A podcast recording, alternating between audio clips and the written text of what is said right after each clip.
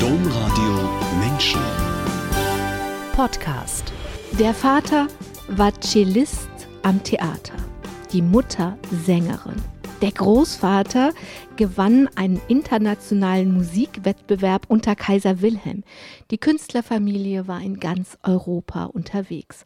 Und auch Philomena Franz ist eine Sängerin, stand schon als Kind auf der Bühne. Sie hat ihren Vater nach Paris begleitet. Sie hat Josephine Baker kennengelernt, träumte von New York und wer weiß, wohin ihr Weg sie geführt hätte, wäre sie nicht mit 21 Jahren ins Konzentrationslager Auschwitz-Birkenau deportiert worden. Aber Philomena Franz hat anders als die meisten ihrer Geschwister und der anderen vielen Menschen aus ihrer großen Familie überlebt. Sie rettete sich aus dem fünften Konzentrationslager durch eine Flucht, traf auf Menschen, die sie versteckten. Nach dem Krieg machte sie wieder Musik, gründete eine Familie und fing an, über die Verbrechen der Nationalsozialisten gegen die Sinti und Roma aufzuklären.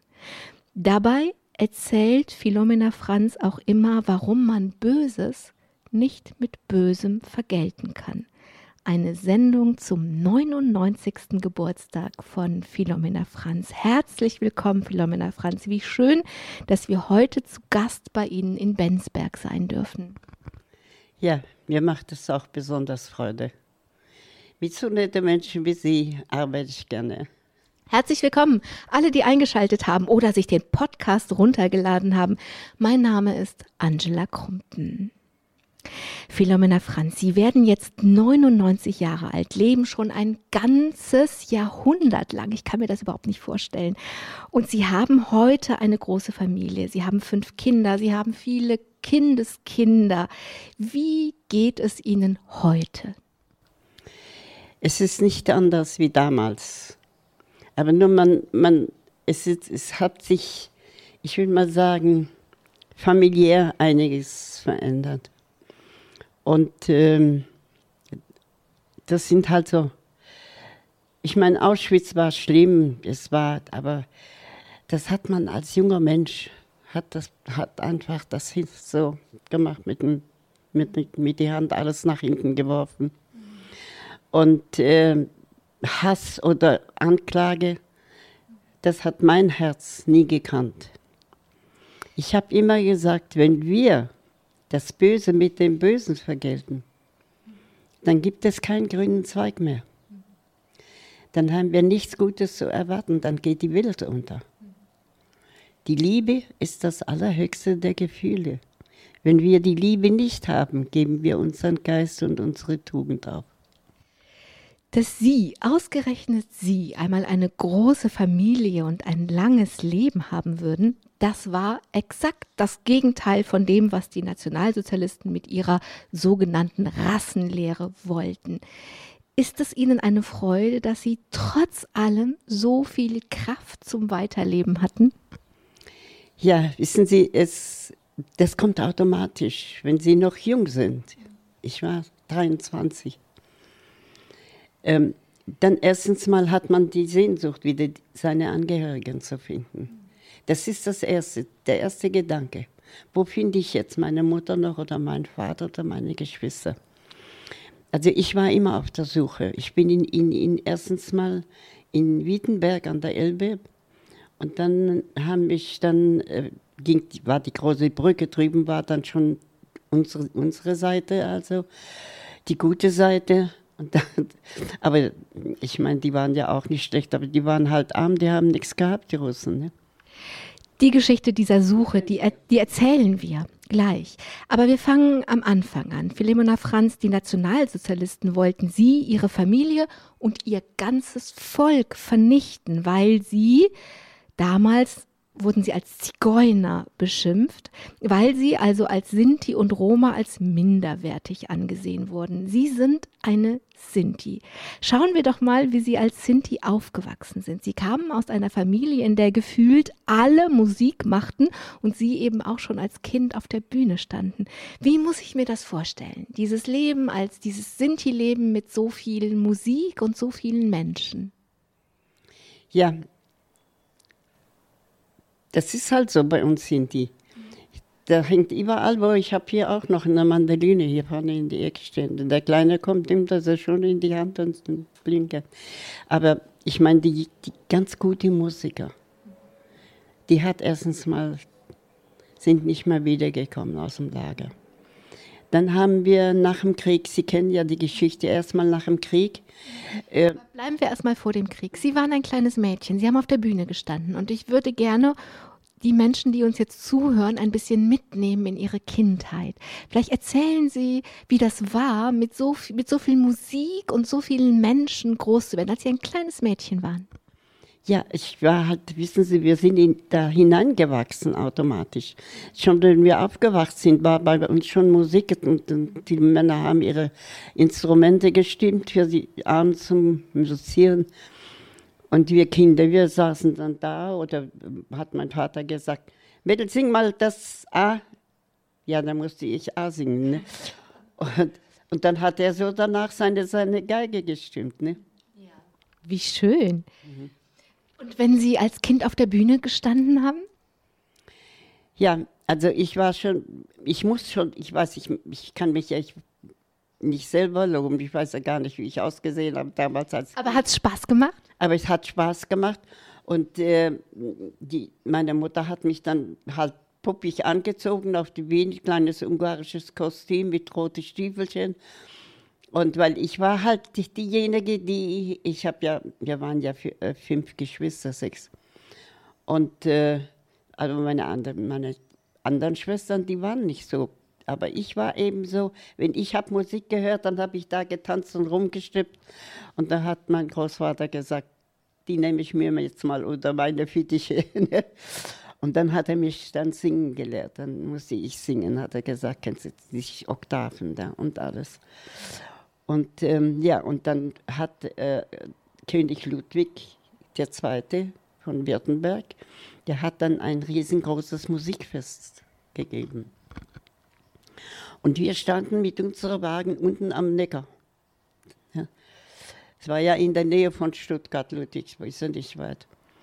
Und ähm, wir hatten ja auch da hinten unser Haus gehabt. Ne? Ja, und dann hieß es, äh, der König Ludwig, der hat, gibt ein großes Musikfest und so dieses Jahr. Und äh, da können wir dann mal wieder hingehen, da können wir vielleicht mal Kuchen essen oder irgendwie. Ne? Und ähm, ja, und dann kam mein Vater an ne? und hat mit meinem Großvater gesprochen, hat er gesagt, hör mal, ich habe gerade, gerade hat mich der Prinz angefragt, ob wir musikalisch sind, ob wir was machen könnten. Und jetzt habe ich zugesagt, dass wir dann Musik machen hier, weil äh, da ist ein großes Fest im Königshaus. Was du alles machst hier, ohne mich zu fragen. Oh mein Gott. Naja, also probieren wir unsere Machen. Ne? Und dann haben sich erstmal die Jungs zusammengesetzt, so wie sie da sind auf dem Bild, da, da waren sie noch vollzählig. Und dann draußen im Freien, das Schloss war nicht weit, wir haben unterhalb vom Midi-Wagen zum Schloss gestanden. Und dann haben die dann ausprobiert, ihre Musik, und haben dann Czardace gespielt oder wunderschöne Lieder. Und äh, ich war damals zwölf oder dreizehn, ne? Und da ruft mein Großvater, Wedel, komm mal her. Und äh, sing mal das schöne Lied von Nico Dossa. Kannst du das anfangen? Ich weiß nicht mehr, wie das geht, was von Tonart. Ne? Habe ich gesungen. Am alten Brunnen, wo sich weit die Pustaden die Winde rauschen um das letzte Haus. Wie wunderschön. Und Sie haben gesungen und der Großvater mit den Söhnen hat diesen Wettbewerb gewonnen. Ja. Sie waren und die und sie waren aber sie haben gedacht, oh, wir haben hier die anderen haben große Orchester und wir paar Musiker und dann sind sie abgereist und die Prinzessin ist hinterher und hat gesagt, ihr habt gewonnen. Ja. Bleibt hier, hier, kommt zurück, ihr habt den ersten Preis gewonnen. mein Großvater, der ist bald in die Ohnmacht gefallen. Ne? Also das war, das, das war so also ein, eine Freude. Ne? Nur das Gewinnen, das äh, überhaupt bei so vielen, 32 Kapellen waren, das war Musikwettstreit. Und die sind, die haben das gewonnen. Und die Prinzessin hat sich verliebt in meinen Onkel, den mit die langen Haare. Das ist ja immer dabei, die Liebe ist immer dabei. Philometer Franz, ich wollte, dass Sie das einmal erzählen, damit man eine Vorstellung davon bekommt, was eigentlich vorher war, damit man Sie ein bisschen fühlen kann. Sie sind, ich erzähle noch ein bisschen, Sie sind als Mädchen im Lido aufgetreten. Sie haben Josephine Baker getroffen. Sie haben von New York geträumt.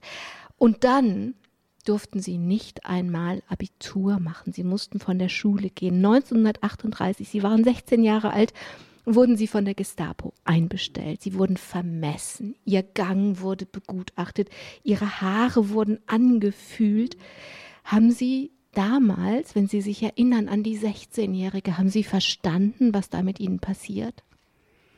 Ja, also wir sind, die haben schon ein feines Gefühl wir kennen gleich, wir sind Menschenkenner eigentlich. Wir sehen Menschen in die Augen, dann kenne ich ihn. Und das hat man von deren Augen schon, da wusste man schon, da muss man vorsichtig sein. Aber wir haben ja da schon kein Recht mehr gehabt. Wir sind schon erfasst worden und sind dann äh, aufgestellt worden. Und Sie sehen ja hier die Nummer hier, diese einge dann haben die mit, mit, mit äh, wie sagt man dann schnell, mit Feder und die Tinte und dann da reingestochen. So haben die dann hier die Nummern gemacht. Mit anderen Sachen konnten die das nicht, nur mit einer Feder. Und das war der, war der Arm auch schon so dick. Ne? Und bei den Kindern, die haben es auf den Oberschenkel gekriegt, die Kleinen. Ja, mm. es war, eine, war schon furchtbar, die Zeit. Also ja. Meine, wenn heute die Leute das hören, wenn ich müsste jetzt das erzählen, ich könnte das nicht mehr das, wir erzählen das zusammen. Nein, ich meine, das, bei Ihnen ist das jetzt eine Reportage. Also ich meine, äh, es ist schon ganz gut, dass äh, die Leute auch wissen, was passiert ist. Deswegen machen wir es ja. Sie durften die Schule nicht zu Ende machen. Sie mussten in einer Munitionsfabrik arbeiten und das war ja erst der Anfang. Aus dieser Fabrik wurden sie deportiert nach Auschwitz-Birkenau. Nicht einmal einen Mantel durften sie damals mitnehmen. Drei Wochen hat die Reise in einem Viehwaggon gedauert und unterwegs sind ganz viele Menschen gestorben. Im Konzentrationslager haben sie dann ihre Nummer bekommen, Z 10550. Und nur auf diese Nummer durften sie reagieren. Also sie mussten reagieren, wehe, die Nummer wäre ausgerufen worden und sie hätten nicht reagiert. Aber sie durften auch nicht auf ihren Namen reagieren und sie haben erzählt, dass sie ihren eigenen Namen manchmal vergessen haben. Ja, das kommt automatisch. Da kennen sie gar nichts dafür. Wenn sie sich nur auf das konzentrieren, diese Nummer, die ich muss, man musste sich die ja einbläuen. Wenn man aufgerufen wurde, äh, die Nummer 10.550, ja, dann muss man das hier oben drin haben und dann gleich aufstehen, hallo hier, ne, musste sich melden. Also wenn das aus der Gruppe, wenn wir draußen standen, auf, am Appell. Beim Appell, ja. ja. Genau. Und äh, dann muss, manche ist, manchmal ist man raus ausgerufen worden und äh, ich musste zum Beispiel immer oben den Kaffee machen, weil ich habe den besten Kaffee gekocht. Ne? Und wollten die SS dann trinken. Und dann haben sie mich dann rausgerufen. Die kannten ja unmöglich bei so vielen Menschen eine Liste machen mit Namen. Das ging ja gar nicht. Das ging ja, es war unmöglich. Weil in, in der Baracke waren ja schon fast, fast 70 Menschen. Mit Kind und Kegel alles da reingestoppt. Ja, und keiner wusste mehr selber, wie er heißt, sondern hat sich nur auf seine Nummer konzentriert. Nur Nummern, keine Menschen mehr. Das ist so grausam. Philomena Franz, Sie mussten nicht nur in Auschwitz-Birkenau leiden, sondern noch in vier weiteren Konzentrationslagern, unter anderem in Ravensbrück, einem Frauenlager, und dort haben Sie Ihre Schwester wieder getroffen. Sie beide mussten in einem Außenlager in Nachtschichten Bomben gießen, ganz ohne Schutz. Sie waren ganz schutzlos, während die Aufseher Schutzmasken trugen.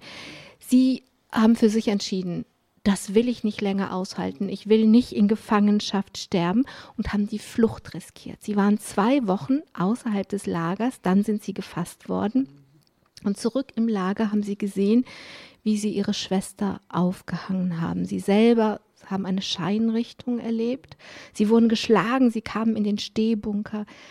Alles daran ist grausam, sie zu foltern, aber es ist auch so unfasslich grausam, die anderen Menschen für ihre Flucht, ihre Schwester leiden zu lassen, weil sie geflohen sind.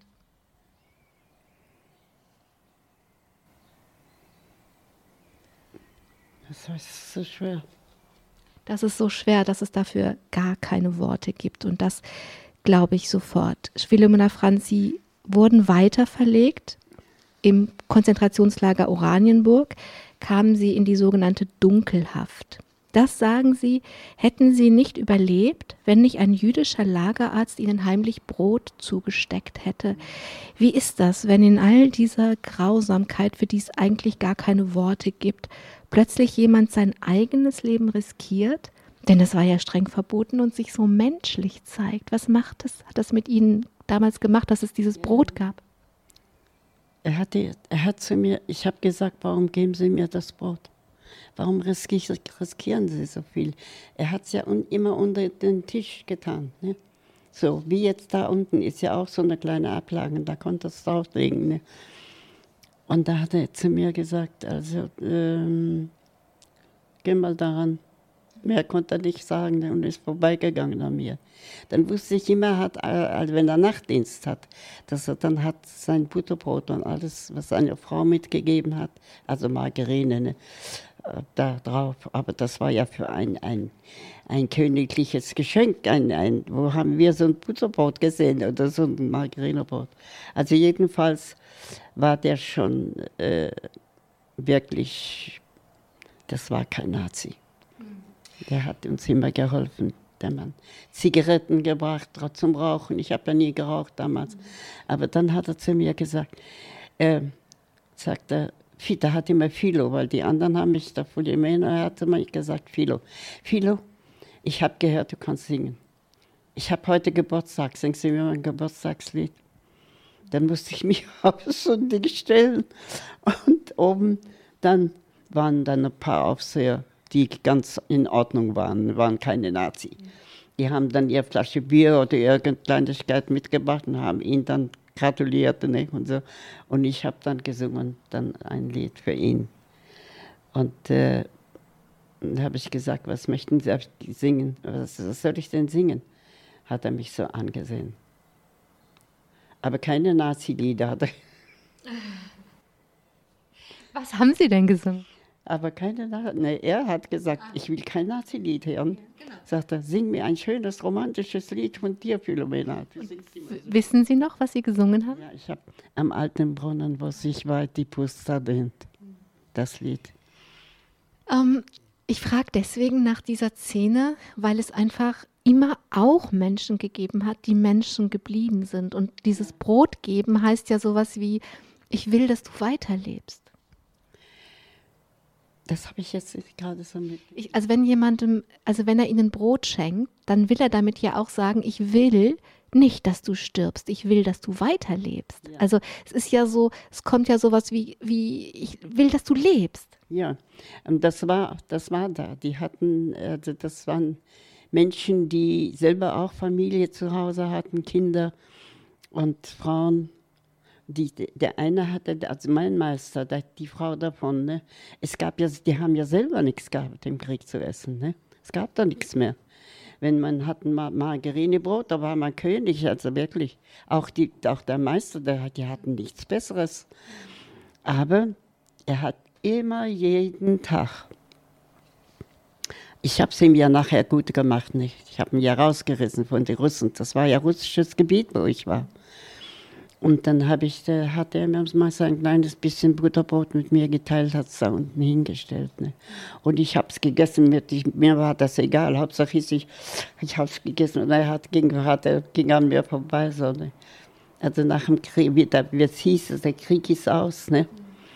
Und dann habe ich zu meinem Mann gesagt, war ich schon verheiratet, wir waren schon hier drüben. Sie wollten noch was sagen. Ja, ich wollte noch mal zurück, bevor der Krieg aus ist. Ist ja noch viel passiert. Von Oranienburg ging es ja noch weiter nach Auschwitz. Und da haben Sie wirklich das Schlimmste befürchtet. Und tatsächlich waren Sie ja auch hauchzart davor, dass das Schlimmste eingetreten wäre. Sie standen schon in der Schlange vor der Gaskammer. Und da sind Sie im, wirklich im letzten Moment haben Sie sich gerettet. Wie haben Sie das gemacht? Ja, ich weiß nicht, das, shit, das war reiner Schicksal. Reiner Schicksal. Ich habe mich nicht ich konnte mich nicht selber retten. Da können Sie ja nicht davonrennen, wenn so, so und so viele Aufseher dastehen. Ne? Aber auf einmal hieß es abtreten. Und der letzte Zipfel vom ganzen Zug, das waren wir. Und deswegen waren wir am Leben. Und die vor uns waren, das waren ein Haufen Menschen. Zwei oder drei Baracken sind damals. Das war, da haben sie nur äh, Fleisch, als ob sie Fleisch braten. Das, das ging ja nicht gar nicht anders. Im Buch erzählen Sie, dass auf einmal die Aufseher Sie angeguckt haben und gefragt haben, sind Sie deutsch? Und Sie haben gesagt, ja. Hm. Was war da? Im Buch erzählen Sie, dass in dieser Situation die Aufseher Sie gefragt haben, sind Sie Deutsche? Und als Sie Ja gesagt haben, brauchten Sie nicht weitergehen. Nee, er hat gefragt, ob ich äh, Deutsche äh, Sinti bin. Ne? Ja. Und da habe ich gesagt, ja, ich weiß, warum er das hat gemacht. Weil erstens mal, man hatte ja, wir waren ja, als wenn wir, wir waren ja in einer Fabrik. Und zwar haben die nur ganz diese viele Sachen für Flugzeugteile, für den Motor, ganz diese viel. Und da musste man gut rechnen. In Mathematik musste man schon wirklich super sein. Und da ist man getestet worden. Und es sind nur fünf oder sechs Frauen, die sind, haben gewonnen und wir, ich war dabei. Ne? Und dann war, kam der Meister und äh, hat immer so, ja, Mann, Mann, dieses Liege. Ich habe dann so mittags, wenn wir hatten mittags, ne? aber man ist jung, man ist gierig nach irgendwas, ja dann hatte man einfach, die anderen haben geklatscht, gesungen und ich habe gesteppt und getanzt. Ne? Also ich war immer, immer dabei, wenn die was gemacht haben. Ne? Wir haben uns selbst, das war also ein Selbsterhaltungstrieb. Ja? Und das war's. Wenn wir das nicht gemacht hätten, wäre ich vielleicht heute auch nicht mehr am Leben. Ne? Jedenfalls mussten sie nicht mit in die Gaskammer. Sie haben dann noch ein kleines Mädchen, jedenfalls eine Weile retten können. Und sie sind ein zweites Mal geflohen und dieses Mal hat, ist die Flucht geglückt. Sie, haben, sie sind von Menschen aufgenommen worden, die sie versteckt haben am Ende des Krieges. Und als der Krieg vorbei war, kamen Amerikaner und die haben sie mitgenommen nach Stuttgart. Und in Stuttgart, sie wollten zurück, sie wollten zu ihrer Familie, sie wollten ihre Mutter wiederfinden. Saßen sie auf einer Bank und wer kam vorbei? Es war so unwahrscheinlich. Was ist passiert? Ich saß was? Saßen sie auf einer Bank und ihr Bruder kam auf einmal vorbei und dann haben sie, sind sie mit, ihrer Bruder, mit ihrem Bruder zusammen ans Flussufer und haben dann ihre Mutter tatsächlich wiedergefunden. Das war ein Fest. Nein, mein Bruder war das nicht, das war mein Mann. Mann. Ah, ihr Mann kam vorbei. Der stand, es war so, da waren, äh, in, das, am Stachus war das. Die waren ja da am Stachus in das große Hotel. Und das gingen wir immer rüber auf dem freien Platz. Da haben sich Leute gesammelt und äh, die sich dann ihre Angehörigen äh, gesucht haben. Das hat ja das Rote Kreuz hat das arrangiert. Und äh, dann hieß es, ja, jetzt kommen da wieder welche zusammen. Vielleicht ist da die, die, dein Bruder oder dein, von deiner Familie jemand dabei. Oder dein, ne? Ich war ja noch Fräulein, ich war ja noch gar nicht verheiratet. Und äh, ja, und dann stand ich dann auch da ne, und habe geguckt. Und äh, mein Mann stand aber neben mir. Ne? Und dann hat es mich so erwischt, ne, weil ich nie wie jemand mehr gesehen habe von meiner Familie. Dann habe ich so bitterlich geweint, trotz und Wasser. Ich konnte nicht mehr, ich habe so geweint. Und dann hat mich mein Mann dann so im Arm genommen und gesagt, hör doch auf jetzt. Sagte ich, ich, ich weine doch mit, siehst du doch. Aber dann, wir können, was willst du jetzt noch daran ändern, sagt er. Wir müssen doch weiterleben. Und er hat mir dann so viel Zuspruch gegeben, dass ich dann das erstmal gepackt habe, dass ich ja auch ein Leben habe noch. Ne? Ja, und da hat er gesagt, ich habe dich gestern Abend singen hören, da bei die Amis, du hast eine super Stimme. Habe ich gesagt, ich habe nicht den richtigen Begleiter, der versteht ja nichts, der Wally. Der hieß Wally, der Amerikaner, der mich immer begleitet hat. Hat er gesagt, ja, ich spiele ja auch ein bisschen Piano. Und dann wusste ich schon, dass er was kann. Ne? Habe ich gesagt, dann komm doch mit rüber zum Mittagessen. Ja, die schmeißen mich doch aus. Habe ich gesagt, das geht nicht, das geht schon. Komm mit. Und da haben wir uns kennengelernt, sind zusammengeblieben. Ne? Dann hat er sich erstmal vollgegessen da die Küche bei den Amerikanern. Ne? Ich habe den so vollgestopft. Ich war ja schon vollgegessen, ich habe ja mich schon erholt da. Und, äh, und dann haben wir einen großen, hieß es, der große General kommt jetzt von Amerika und nur Offiziere und so weiter, ne, muss er jetzt inspizieren. Und da brauchten die jetzt in der Kapelle und so weiter. Und mein Mann hatte erstklassig Klavier gespielt, ne, Piano, also einmalig, ne, himmlisch. Und dann habe ich gesagt, singe mal alles von Nico Doxtal, erstmal die wunderschönen ungarischen äh, Songs und so. Ja, und dann kamen die Amerikaner rein mit ihren Familien, mit ihren kleinen Kindern, hinten in das große Saal rein. Und ich stand, war dann auf die Bühne mit dem, mit dem Piano, mit meinem Mann. Ja, ich konnte Englisch und habe mich dann auch verständigt. Habe ich gesagt, I play music for you, Gypsy music, you like it? Oh yes, Und dann haben wir losgelegt. Ne? Und das war dann unsere Rettung. Und da haben wir Freiheit gehabt. Da haben wir ein Auto gekriegt, amerikanisch. Die Amerikaner sind mit dem Flugzeug, mit ihren Autos gekommen sind nach Hause gefahren mit dem Flugzeug, haben ihre Auto stehen lassen. Da war voll.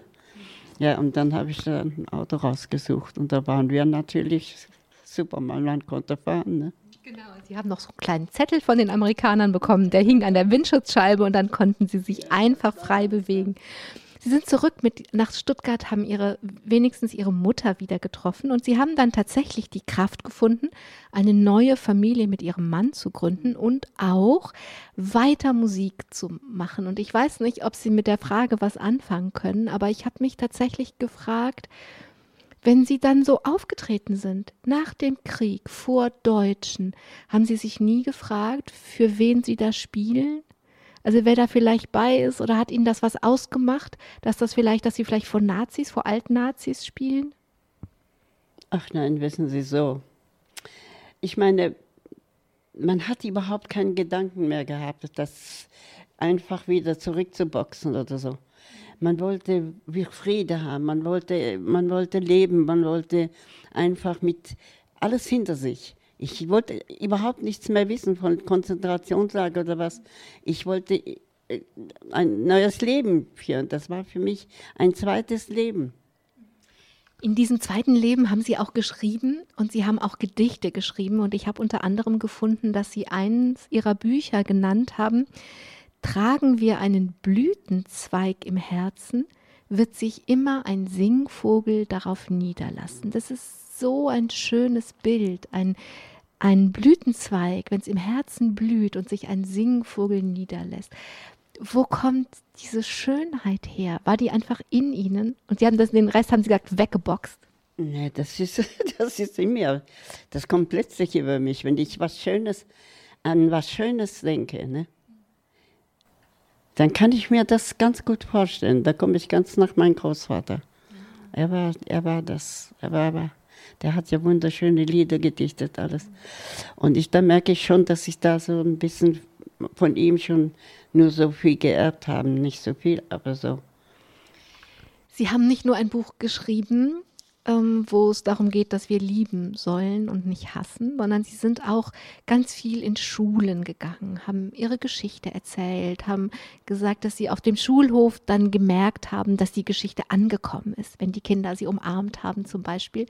Und dann haben sie auch Auszeichnungen bekommen, das Bundesverdienstkreuz, sie sind 2001 Europafrau des Jahres geworden. Ähm, diese Auszeichnungen, habe ich mich gefragt, waren das wie, ähm, wie kleine Blumen, die man ihnen überreicht hat? Was, was bedeuten ihnen die? Ach, wissen Sie, ich meine, die Auszeichnung, gut, man braucht sie. Das ist eine Sache, die man halt braucht. Man muss nachweisen, was man äh, geleistet hat. Ne? Aber so großartig war das, ich habe das gerne getan, verstehen Sie? Es war mein, mein, mein Wille, mein eigener Wille. Und ich habe das natürlich sehr toleriert und habe gedacht, Gott sei Dank gibt es noch Menschen, die auch mit anfangen, dass wir mal etwas anderes sehen, etwas anderes hören und nicht nur mit dem Hammer immer draufschlagen. Denn wenn wir hassen, verlieren wir, das ist doch ganz klar. Wenn Sie so vor Kindern und Jugendlichen ihre Geschichte erzählen, was ist das, was Ihr Herz sich wünscht, was in den Kindern und Jugendlichen passieren soll, durch Ihre Geschichte? Ja, ich denke, dass, also ich denke nicht, ich hoffe. Also ich mache das ja schon jahrelang, schon Jahre. Es ist nur, nur meine Aufgabe gewesen. Aber da, wo ich war und da, wo ich vorgelesen habe, da sind mir die Kinder auf dem Schulweg nachgelaufen und haben mich umarmt, haben geweint in die Kinder. Wie war das? Ist das so und so? Da habe ich gemerkt, ich habe ihre Herzen angerührt. Und da habe ich gedacht, halt, ich muss hier Aufklärung machen in meinem Land, dass diese Sache nie wieder im Leben vorkommt. Und da habe ich dann habe ich gedacht, ich knüpfe mir jetzt die junge Generation vor, weil sie regieren und gestalten einmal dieses Land. Und ich verspreche mir dann sehr viel davon. Und es kommen heute noch Leute, da drüben wohnt noch einer. Der guckt immer rüber, pfeift, hallo Frau Franz, wie geht's, alles okay? Kann ich was für Sie tun? Schon verheiratet, hat Kinder. Ne? Also ist das doch schön. Ne? Das ist sogar sehr schön. Jetzt werden Sie 99 Jahre alt und eigentlich gibt man, bekommt man Geschenke also zum Geburtstag. Ich fühle mich noch nicht so, ich fühle mich wie 18. Oh, Sie, Sie sehen auch überhaupt nicht so aus. Sie haben, Sie haben Spaß und Sie, Ihre Augen funkeln. Sie sehen überhaupt nicht so aus.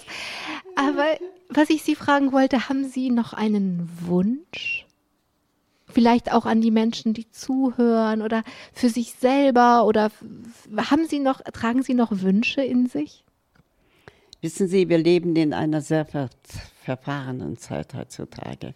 Wir stehen ja selber auf verlorenen Posten. Wir wissen ja selber nicht, was mit uns ist, was mit uns mal wird.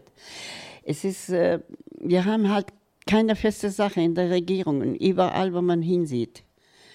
Aber ich wünsche mir nur, dass wir, dass der liebe Gott doch Erbarmen hat und dass er die kleinen Kinder, die jetzt noch heranwachsen, in die Schule gehen und äh, die ihr kleines Herz ist noch nicht verdorben und dass sie in eine andere Welt aufwachsen mit Friede und Einigkeit und dass es auch hier bei uns rüberkommt und ich wünsche es mir in der ganzen Welt.